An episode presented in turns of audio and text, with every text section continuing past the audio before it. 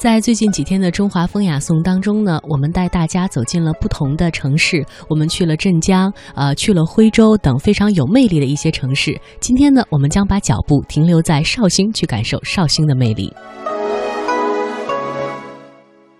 中国江南绍兴，从北中国蜿蜒而来的冷峭，到了江南就缓了朔气。等到了绍兴，五笔自成的画卷，更是在黑岩白墙之间描摹出温柔端丽的景致，而点睛之笔就是无处不在的水。水在绍兴格外流连，幻化成千丝万缕的情意，萦绕在街里巷间，不经意的时候，撞入了你的眼帘。柳疏桥尽现，水落路全通。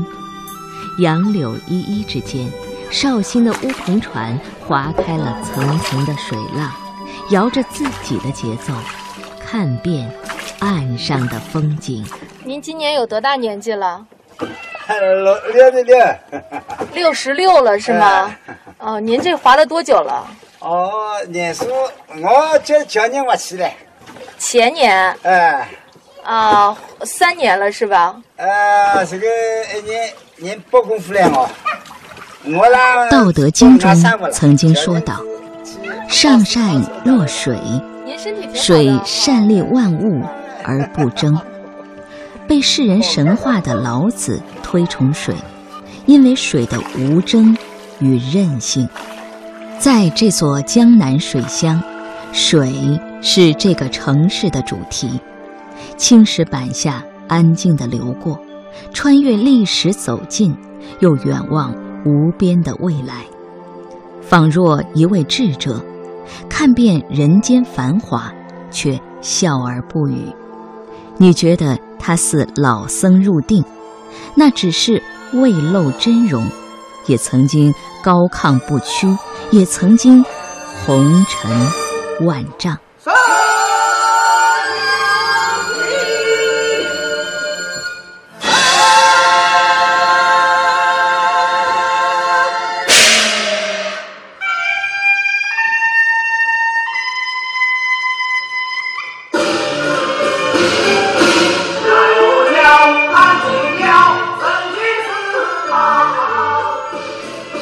似乎很难想象，温柔细致的绍兴竟然会有如此激越粗犷的唱腔。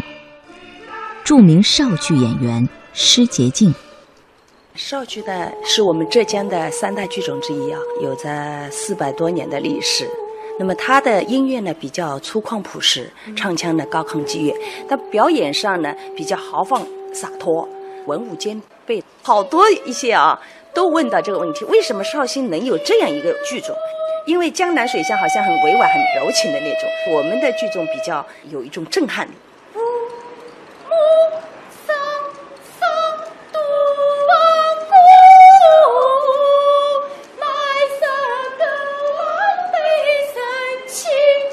有人考证说，是陕西的一些人带着秦腔来到了这里。所以，给了绍剧高亢激越的唱腔。历史演变复杂，已经很难找到物证。那么，绍兴人对于绍剧的喜爱，也许就在于历代传承下来的文化基因当中。绍兴市粤文化研究会会长鲁西堂，因为我们这边原来都是海洋，越族人最早是海洋文明，它的生存环境是很差的。越族人是长江以南的最早的土著民族，那么叫越族人。越族人的话，他在海滩海里生活，所以性格比较好，都比较强悍。后来不是越国以少胜多啊，越王勾践打败吴国的话，这个实实际上也是说明越族人很能战斗、很能干的，叫做三千越甲可吞吴嘛。三千越甲就是把几万的吴国大军打败了。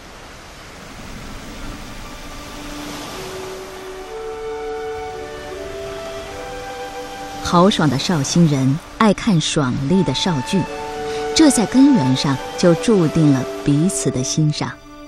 在鲁西堂的眼里，绍兴的历史就是和水融合斗争的历史。水造就了城市，也演化了城市里人的性格。行侠仗义时，宛若湍湍激流，与时相撞，岁月飞花；而为人处事时，又如涓涓细水，顺势而下，不骄不躁。水化万形，其一为酒。红酥手，黄藤酒，满城春色宫墙柳。绍兴的大街小巷飘扬着黄酒的酒旗，四方桌上大碗满斟，却又要细细品味，入口绵甜，却又后劲十足。大概没有哪一种酒可以像绍兴的黄酒这般如此矛盾而又奇异的融合。施洁静在演绎秋瑾时，也要喝上几杯黄酒，于热血沸腾之际，感受剑湖女侠曾经的侠肝义胆。这个戏的导演是郭雪兰导演嘛？他说秋瑾是很会喝酒的，你要演秋瑾嘛，那你肯定要喝酒的了。那我说。嗯，也对的啊，我是应该喝喝酒。到底这个酒是怎么样的感觉？因为我从来不喝酒，滴酒不沾的啦。那我就稍微每天喝一点，但我还是学不会了，还是不能喝。但那个喝酒的那个感觉，我在就喝的当中有一种感觉。暖儿里，心恰比身不在男儿力，心却比。男儿烈，说出如此豪气干云言语的，就是秋瑾。一八七五年，秋瑾出生在浙江绍兴的一个官僚家庭。一九零四年，他摆脱封建家庭的枷锁，到日本留学。在留学日本期间，他成为一个革命者。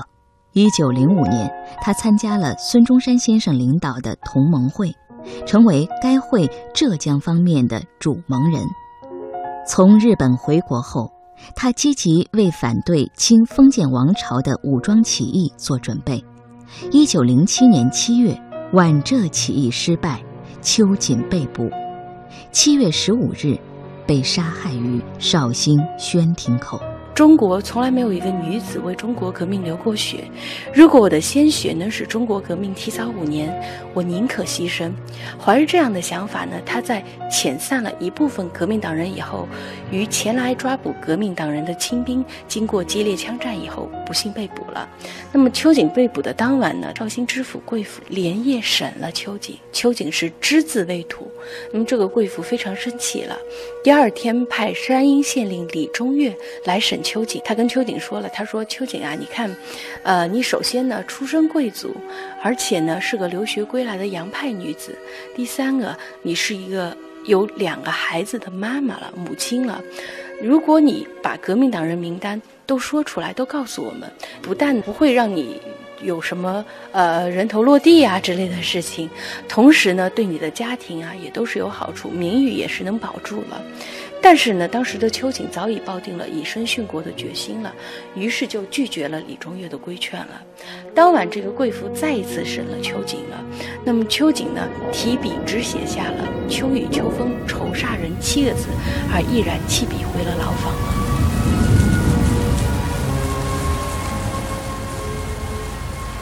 一个如水般温柔端庄的女子，却饮酒佩剑骑马。男人能干的事，他丝毫不会含糊。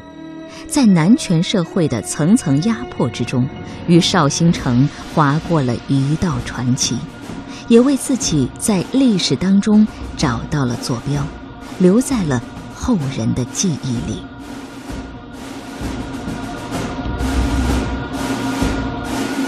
徐富佩，徐锡麟的后代。徐锡麟是我的大外祖。外呃外祖外祖，齐兴林家里也是做酒的。有一次在光复会这个经费上有困难的时候，他把家里一个同物，铜壶是酿酒的壶啊，他是铜做的。哦，这个很值钱吗？哦，很值钱的。他把这个变卖了，然后给光复会做这个资金。哦，都是铜做的。铜做的。铸造出来。哎，他把这个东西都去变卖。又一个与酒有关的人物，又一段与酒有关的历史。酒可以文雅，一如绍兴人平时的温文；酒也可以壮烈，正如英雄抛头颅、洒热血时的毅然决然。一九零七年七月六日，徐锡麟在安庆刺杀安徽巡抚恩铭，率领学生军起义，攻占军械所，激战四小时，失败被捕。次日，慷慨就义。皖浙起义虽然失败了，但激起各地革命党人的斗志，革命运动风起云涌。我们现在来到的是徐锡麟生平事迹陈列室。徐锡麟字伯孙，别号光汉子。一八七三年十二月十七日出生在绍兴东浦的一个这个名门望族，家里是有田地是百余亩，在绍兴城里呢还开有两家商铺，家境是非常的富裕。从小呢，他就在自己的家属同印书学习。同时呢，他对天文、地理、自然测量还有着非常浓厚的兴趣。这幅绍兴府图就是由他亲手绘制的。徐锡麟一九零五年初来到了上海的爱国女校时，拜见了蔡元培。在蔡元培和陶成章的邀请下，他是加入了光复会。自从加入光复会以后啊，他的思想是实现了质的飞跃，开始从爱国转向了革命。这是他在东北考察地形时所做的一首出塞诗。军歌应唱大刀还，誓灭胡奴出玉关，只解沙场为国死，何须马革裹尸还。时至今日，绍兴没了早年的血雨腥风，一派安静祥和。踏过曲曲折折的青石板小路，来到当年的越王台，几座建筑寂寞地沉浸在时光里。任潮湿的青苔爬满自己的躯体。当年越王的“三千越甲可吞吴”的气势，也已经化为了历史的记忆，让后来者到这里无语凭吊。头劳河，如今也安然恬淡。沧海桑田的世事变迁，让他曾经的过往交付给了绍兴的记忆。在绍兴博物馆的陈列中，越王时期的历史遗存，也会在一瞬间将人拉回那段吴越争霸中越王勾践卧薪尝胆的岁月。越王勾践在入吴为奴的这三年当中，受尽了很多的耻辱。他决心要回到自己国家来以后呢，好好的来做一些复国的举措。头牢河也是我们绍兴人非常熟悉的一条小河，在这里有一个头劳劳师的典故。因为越王勾践在征打吴国的途中的时候呢，是路过了这条小河，那么全城的老百姓就出来迎接他。其中一个老者呢，为其献酒，要把这个酒献给越王勾。勾践，勾践觉得这个酒呢不应该自己一个人独享啊，应该跟我的三军将士们一起共饮，所以就把这个酒呢倒到了这个河里面。所以绍兴人一直有这么一个头劳劳师的这样的一个典故传开了，把这个河呢叫头劳河。绍兴市人民政府副秘书长，绍兴地方志编纂者。李永新，越国的所有的文化的那些内涵的东西，实际上都集中存存在我们绍兴这块土地上。从越国开始，许多历朝历代的些东西都归纳在里边。可以说，我们绍兴的文化是从越国建立起来的，这个精神也是建立起来的。所以，绍兴人精神风貌的特点就这样，就是胆气精神。胆就是卧薪尝胆啊，卧薪尝胆是什么意思？他就是吃得起苦，能够忍耐得住，他就是一种准备。为他的以后的事业做准备，卧薪尝胆，发愤图强。在绍兴，这种精神从未间断，满满流淌于人们的文化记忆当中。当年，越王为出征将士投酒的古迹犹在，绍兴人也在黄酒的温润与刺激的双重激荡中，书写着城市的过往。与现实，绍兴一隅的三味书屋里，端坐学习的鲁迅，也在他的笔端勾勒了他的家乡与人民。那个数着茴香豆的孔乙己，那个带着银项圈的闰土，那两棵寂寞的枣树，还有那划着乌篷船去听的社戏，斑斑驳驳之间，塞满了回忆的空间。鲁迅纪念馆前馆长裘世雄，中国的文化鲁迅啊，那么他在绍兴度过了将近二十年，他一岁到十八岁多少年时间是绍兴度过的。辛亥革命时期的一年半是在故乡工作，一直到一九一二年二月离开绍兴，到临时政府的教部去工作。以后，他曾经四次回过绍兴。我们去看鲁迅的作品，他的小说，按照鲁迅自己说法，我的小说以下绍兴居多，啊，有很多是以绍兴背景来创作的。我感到鲁迅的小说，一个是农民题材、农村题材比较多，第二个是辛亥革命题材比较多。那这两段时间，恰恰都是在故乡度过。嗯，我想。他的伟大呢也是这里，他能够与时俱进，并且往往是站在时代的最前列。他的思想、他的行为，都超越了一般人，没有落伍。鲁迅的贡献是多方面的。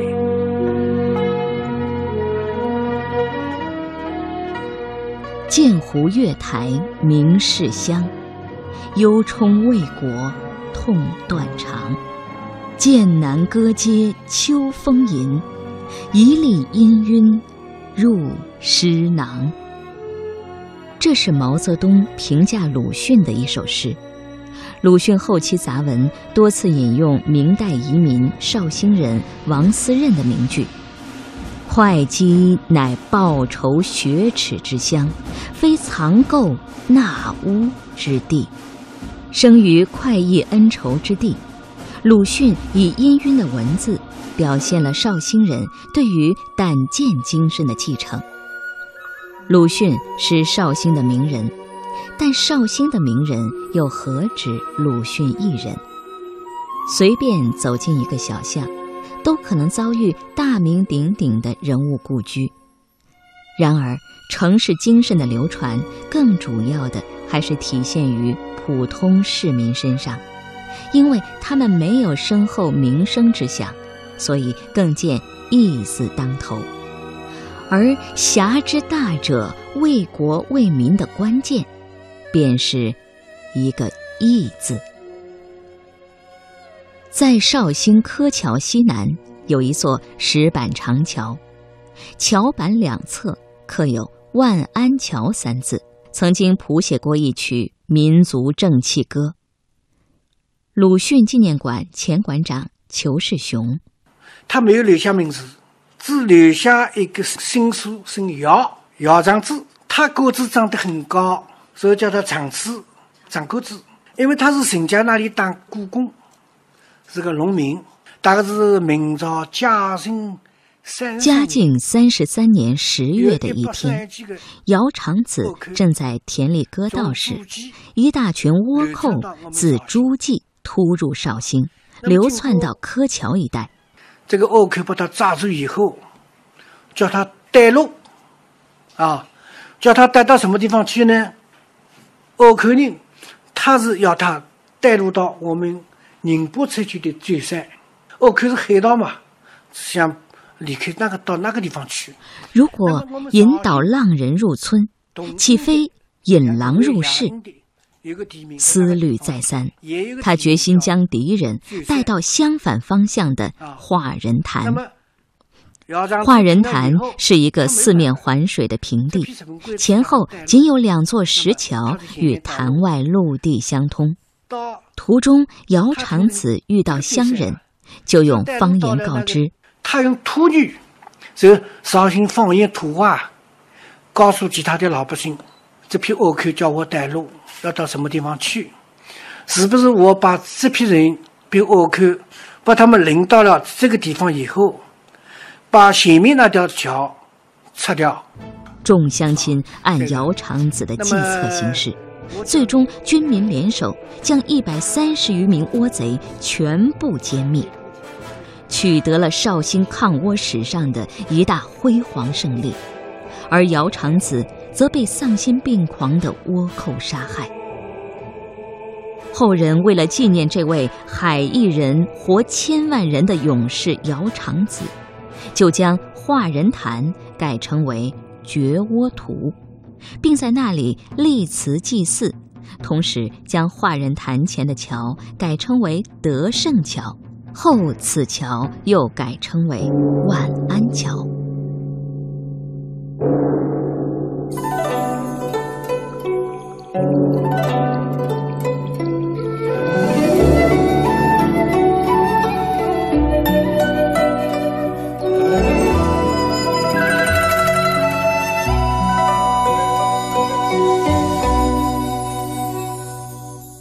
江南好，风景旧曾谙。日出江花红胜火，春来江水绿如蓝。能不忆江南？一落笔就有山岚水气，一泼墨就会顿生满纸云烟。湖上青山的一举一动，呈现的是杨柳依依的温柔眼眸，温柔富贵的城市外表，经济文化的中心。绍兴名人多，是知识积累的结果。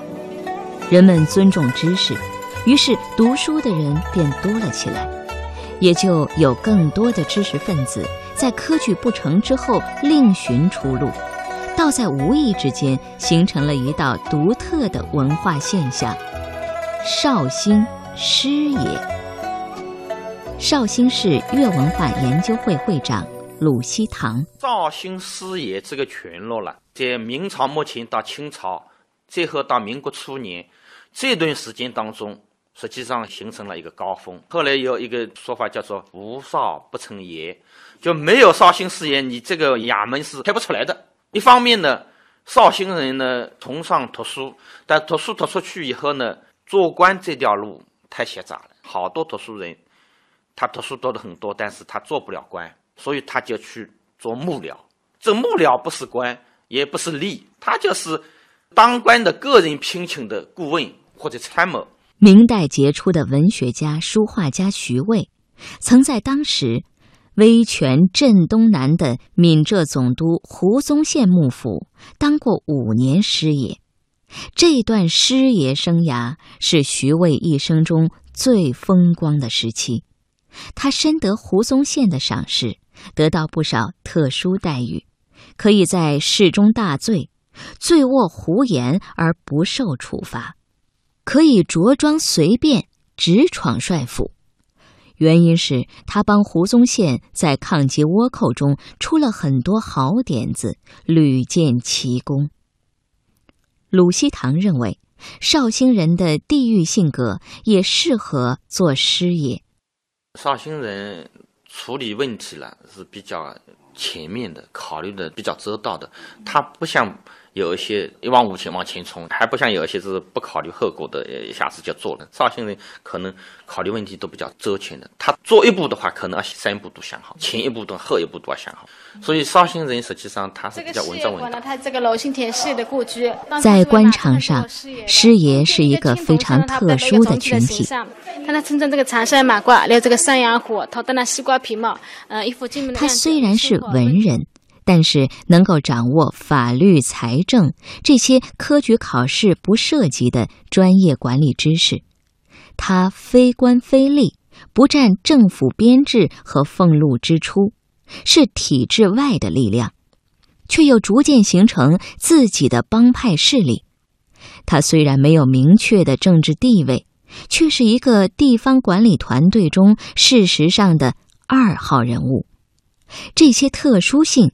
决定了师爷必须具备一些特殊的生存智慧。这人是官员私人聘请的，但他有一个特点，就是他正直还是要说公道话的。做师爷必须是不能昧着良心，必须是正直的，还要遵守你的职业道德。你做师爷，你要师爷的职业道德的。你要帮东家说话，但是你要站在社会公众的立场上去做事情做话。比如说，刑名师爷相当于是法官的助手、催磨长。信太爷是法官。他是崔某长，他的顶子出的好坏，直接影响到判决是不是公正。如果说他不够正直的话，影响信太爷在群众中的形象，也影响朝廷对他的考核。所以他也必须是帮助信太爷把工作做好，这个是他的职业道德。绍兴当得个好山好水好酒，侠士以胆剑救国。师爷以专业治世，千百年来，这座古城沉淀了太深厚的历史，荟萃了太多的名人。酒香、墨香在水巷古街弥漫，丝绸和青瓷勾勒出这座古城的美感。